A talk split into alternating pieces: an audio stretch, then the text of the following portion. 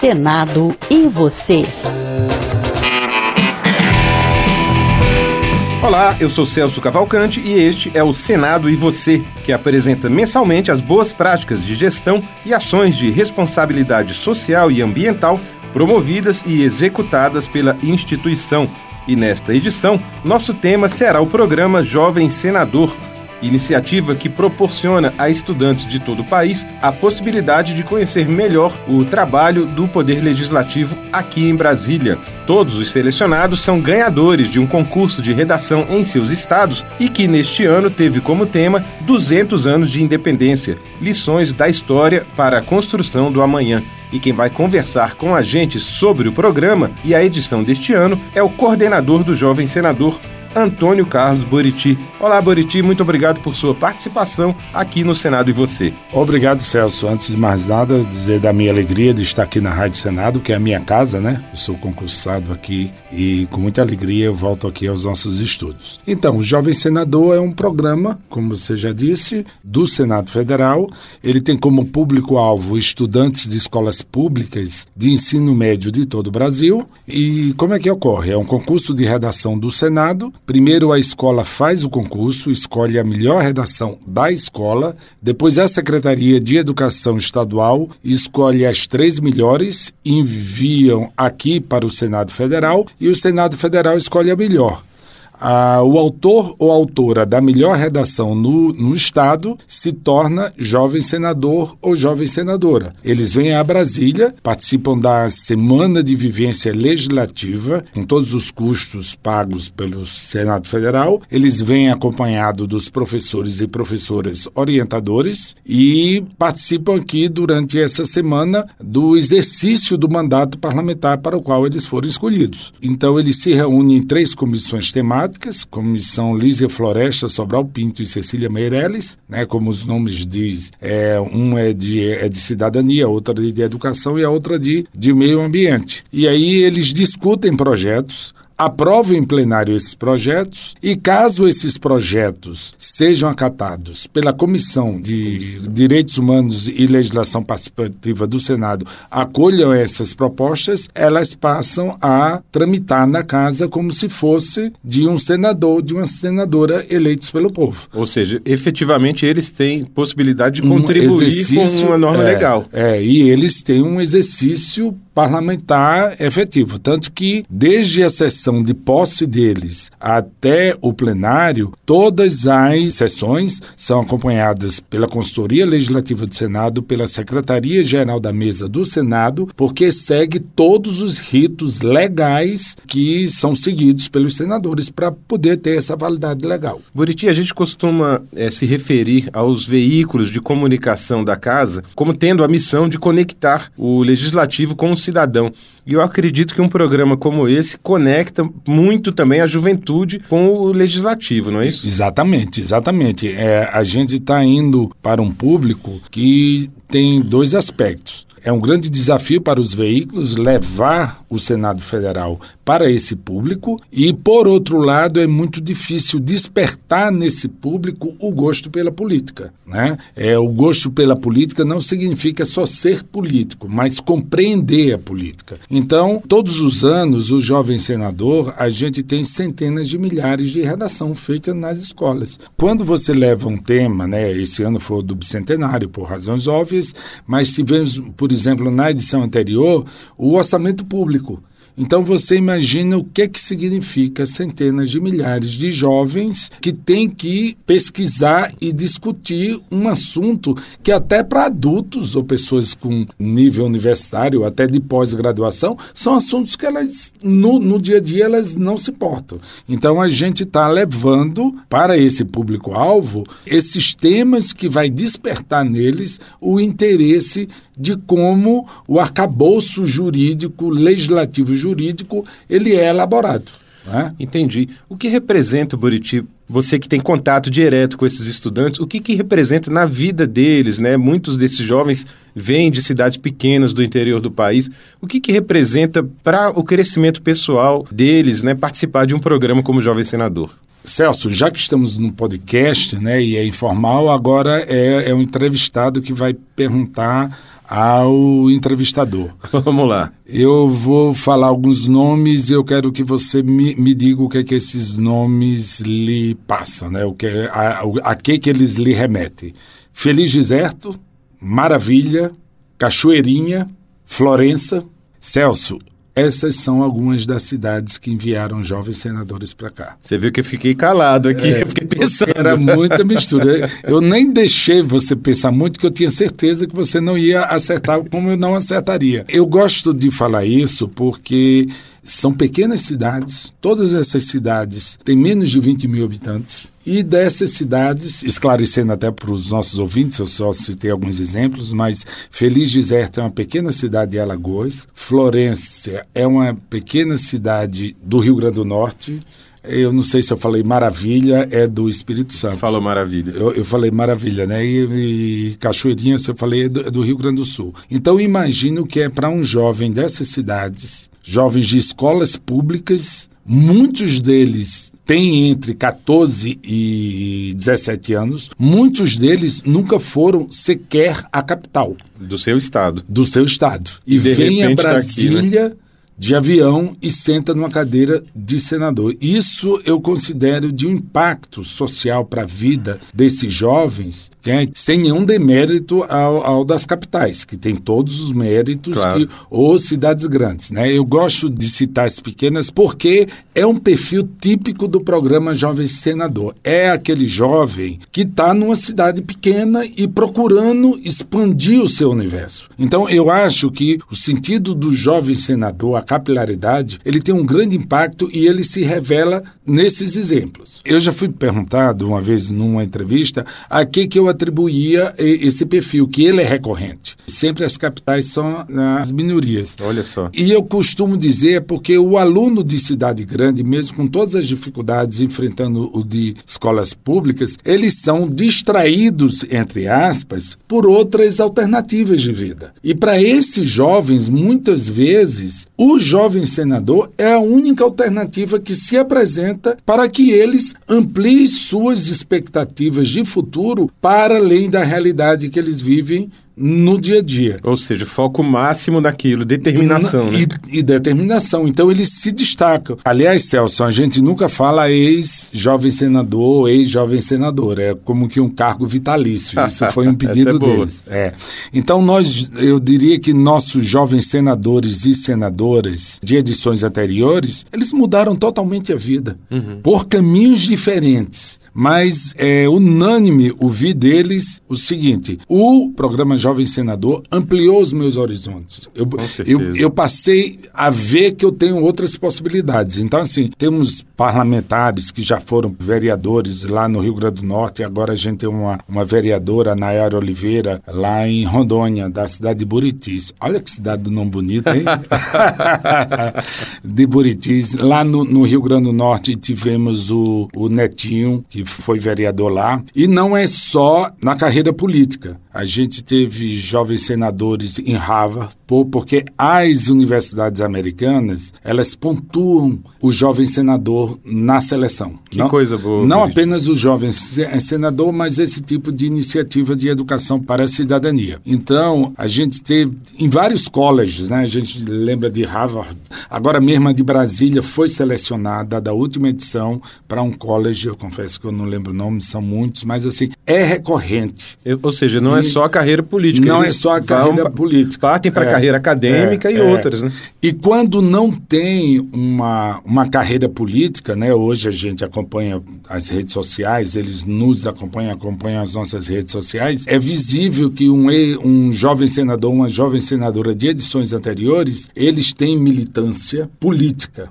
né? Uhum. Na cidade deles, na, na, cada um, evidentemente, pela sua preferência ideológica partidária, mas e é muito plural isso, né? Em todos os campos políticos a gente tem. Então, eu resumiria aqui duas frases que eu sempre ouço deles. Quando eles, eles chegam aqui no primeiro dia, que eles fazem o primeiro discurso de posse, quase todos, acho que os que não falam é porque esquecem é, de falar na hora, mas quase em todos usam uma frase: Eu achava que eu não chegaria aqui. Eu quis desistir. Que coisa linda. Eu jamais imaginaria que eu seria selecionado. Jamais imaginaria. Essa é uma frase recorrente do primeiro dia. Depois que eles caminham por caminhos diferentes, né? Eles dizem assim: minha vida mudou por causa do jovem senador. Então, assim, são duas afirmações recorrentes. Recorrentes, né? Buriti, eu acredito também que haja uma, uma mudança também para a cidade, né? Quando eles retornam, como você disse, muitos passam a, a trabalhar mais politicamente na própria sociedade em que eles estão inseridos, né? Eu diria, é, Celso, que no caso das pequenas cidades, eles viram personalidades. Uhum. A gente teve. É, não me exige o nome, gente. Eu sou já um, quase um senhor de idade e eu começo a esquecer as coisas. mas eu lembro, eu não lembro qual a jovem senadora, mas na edição de 2019, ela foi recebida na cidade pelo Corpo de Bombeiros. Olha que coisa bacana. Entendeu? Ela circulou toda a cidade, a cidade toda foi ver a jovem senadora E assim, muitos deles são homenageados pelo Poder Legislativo, tanto municipal como estadual.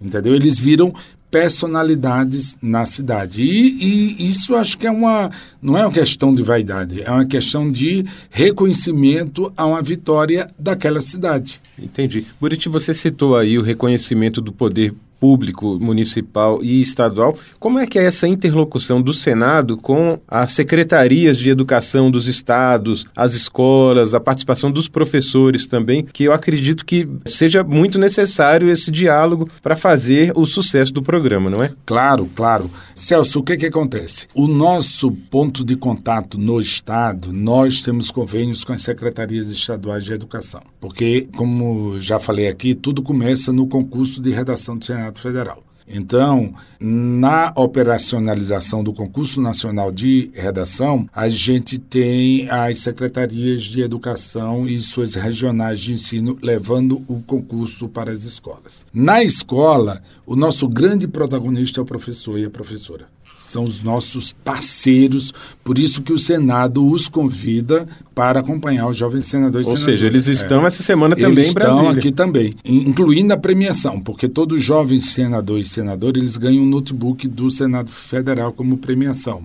É um, uma iniciativa para é, o Senado colaborar na inclusão digital desses jovens. Claro. E nós também damos um notebook para o professor. Que muitas tá? vezes não tem, né? Quase em todos os casos não tem. Então, esses notebooks são comprados pelo Senado Federal e a gente dá esses professores. Falando especificamente dos professores, eles são os nossos grandes aliados, porque quem leva o concurso de redação para a sala de aula é o professor, uhum. é a professora. E a cada ano a gente vai aprimorando o programa. Então, algum, acho que duas ou três edições, que era só para o professor de língua portuguesa, por quê? Porque a nossa redação ajuda muito eles na preparação do Enem, uhum. que a gente adota o modelo do Enem, que é dissertativo argumentativo. Então, os professores fazem um treinamento em sala de aula, com eles, com o tema, e depois aplica a redação. E aí escolhe a melhor, que eu já falei, da, daquela turma e depois o da escola. Então, esses professores, e muitos enfrentam dificuldades, que a gente às vezes fala, o coletivo de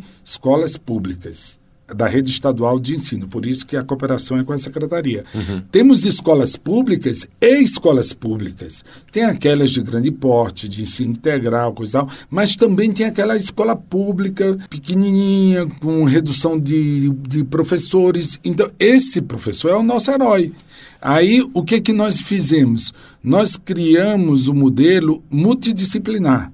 Então, não é só hoje o professor de língua portuguesa.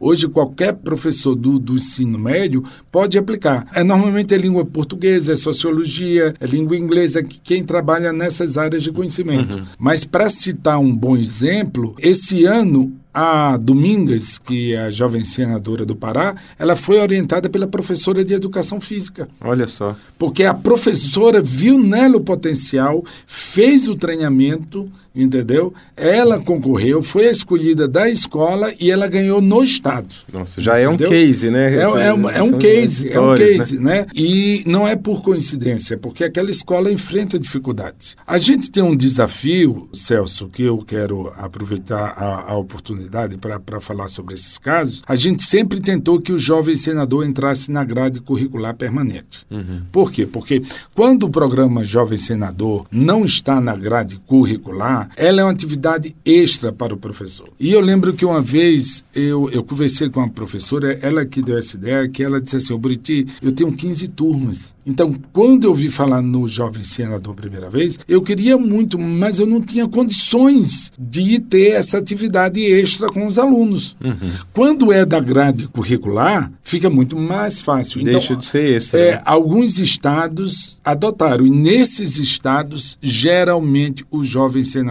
se destaca geralmente ele tem as melhores redações. Por, é por quê? Porque eles estão já dentro de uma atividade pedagógica. E é, a gente vai mudar nossa estratégia esse ano, por quê? Porque estamos com um novo ensino médio. E o, o, ensino médio tem uma, uma área do conhecimento que é a educação para a cidadania. O estado de Sergipe, a, a coordenadora Nádia do estado de Sergipe, ela já adotou, conseguiu colocar nessa área do conhecimento o programa Jovem Senador. E a gente está pegando esse projeto de Sergipe, a gente vai aproveitar a vinda desses professores e nós vamos apresentar para esses professores essa ideia de Sergipe. E depois a gente vai levar levar isso aos coordenadores, porque a gente está querendo inserir o jovem eh, senador no novo ensino médio dentro dessa área de conhecimento. Então, isso facilita muito. Nós não queremos que o programa Jovem Senador seja um ônus para o professor, mas que seja um bônus no sentido do aprimoramento da atividade dele. E eu acho que com o novo ensino médio isso vai ficar muito mais fácil. Excelente, Buriti. Estamos conversando com Antônio Carlos Buriti, coordenador do programa Jovem Senador. E Buriti, eu queria que você falasse da emoção de retomada desse programa agora em 2022, depois de dois anos por conta da pandemia. É, Celso, antes de responder objetivamente, que você me conhece há muitos anos, sabe que eu nunca respondo nada objetivamente, é, é mania de professor, né? Que eu fui professor 15 anos. Jovem senador é pura emoção, tá? inclusive para a equipe. No último dia que eles fazem o discurso de despedida, todo mundo chora, inclusive eu. Mas eu não sou bom exemplo, que eu sou emotivo, eu sou chorão nato. Mas quando eles trazem essa experiência deles, que a gente vê que aquele jovem é diferente do que chegou no primeiro dia, aquele jovem, aquela jovem, é realmente é um programa que nos causa muita emoção. E fizemos a edição de 2019 e veio a pandemia. Né? O que é que ocorre? O jovem senador, para que eles tenham uma semana de vivência legislativa aqui, a gente tem pelo menos um ano de planejamento. Porque a gente precisa mobilizar as escolas, a gente precisa escolher o tema, a gente precisa sensibilizar as secretarias. Depois que eles são anunciados e escolhidos, vem toda uma logística, né? Somos um ente público, tudo nosso, evidentemente, tem concorrência pública, né? E aí a gente tem hospedagem, tem hotel, tem alimentação, tem... Toda uma então, produção, assim, né? Tem uma produção logística que a gente precisa para deflagrar esse processo, que em um período de pelo menos dois meses a gente já tenha o nome dos jovens senadores. Então, imagine, a gente precisa de um grande período para que as escolas apliquem as, as redações. Quando eles são anunciados, a gente precisa de um bom período para providenciar essa logística, porque já vamos ter os nomes dos jovens senadores, das jovens senadoras, dos professores e professores orientadores, para a gente entrar nesse processo burocrático importante e transparente né, de emissão de passagens, de, de reserva de hotel, etc. Então, o nosso planejamento é um planejamento anual. Quando veio o primeiro ano de pandemia, evidentemente, suspendemos o programa. Não havia como. Até porque, vamos lembrar, as escolas fecharam. É verdade. Então a gente não tinha como ter o concurso de redação antes que as escolas fechassem. Então nós partimos para um planejamento para ser em 2021 à distância. E fizemos todo um planejamento, levamos meses e depois vimos que ele não seria justo. Porque, como eu falei anteri anteriormente, existem escolas públicas e escolas públicas. E não é um demérito para as menores. Eu estou falando de dificuldades. Então, assim, o ensino à distância de uma escola particular está a milênios de, de distância de uma escola pública, é o ensino à distância. A gente Muito tem, desigual ainda, tem, né? tem inclusão de digital, a gente tem famílias é, é, de baixa renda que um único celular serve a toda a família, o pacote de dados é pequeno. Então, assim, a gente começou a perceber em alguns estados que as tarefas eram levadas em casa e, e, às vezes até de barco. Né? Então a gente começou a perceber que se a gente fizesse uma seleção e uma edição à distância, nós estaríamos aprofundando essa exclusão digital. Isso não é papel do Senado, muito pelo contrário. O nosso papel é a inclusão. Então nós partimos para o seguinte: nós só vamos fazer um quando os alunos estiverem em sala de aula. Dois, quando essa ela puder ser presencial, porque a distância, primeiro que ela não substitui a vivência aqui, nunca devia Brasília, etc e tal. E outra que é a distância, com que jovem eu estou falando? Com que pacote de dados? Com que tipo de celular? Imagine, ele está lá é, discutindo o projeto de lei dele, aí não funciona a rede, etc. Então a direção da casa tomou a decisão muito acertada, né, de fazer só presencial. E aí então começamos a planejar o ano passado, apostando na vacinação dos adolescentes e porque as escolas voltaram. Quando estávamos já chegando na semana presencial, com todos os jovens estudantes, né, jovens senadores e senadores e seus professores escolhidos, uhum. nós tivemos, infelizmente, essa quarta onda da Covid.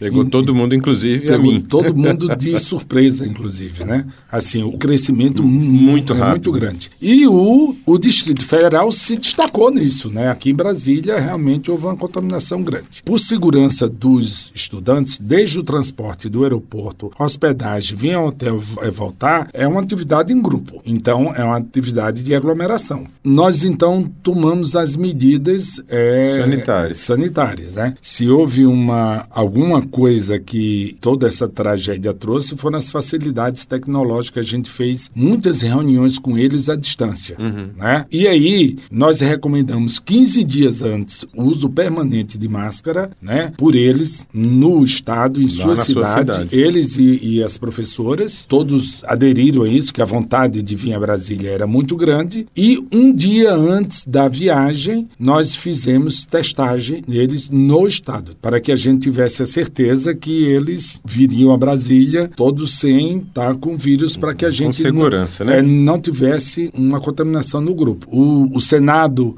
dá diariamente um kit de máscara e de álcool gel. Eles estão usando o tempo todo. Tira só para uma fotografia ou outra. Vocês vão ver fotos de jovens senadores sem máscara, porque na hora da foto tirou e colocou. Só naquele né? momento. E, e, em atividades externas, abertas, coisa e tal. E para terminar, e a emoção de receber esses jovens aqui depois desses dois anos e dar prosseguimento a esse programa tão bonito, Buriti? Caramba, assim, a gente estava tão ansioso de fazer essa edição que a gente queria recebê-los em grande estilo. E todo ano a gente vai aprimorando o programa, né? E pensamos, pensamos, pensamos e tivemos uma ideia que na chegada deles, na primeira chegada, eles entrassem pela rampa com tapete vermelho, Olha cada só. um com a bandeira de seu estado. Para quem não conhece, essa é uma deferência que só é feito um ao presidente da República, que vem ao Congresso para tomar posse, ou na abertura dos trabalhos legislativos. Então ele entra lá e sobe a rampa no tapete vermelho. E é chefes de governos ou de estado, ou seja,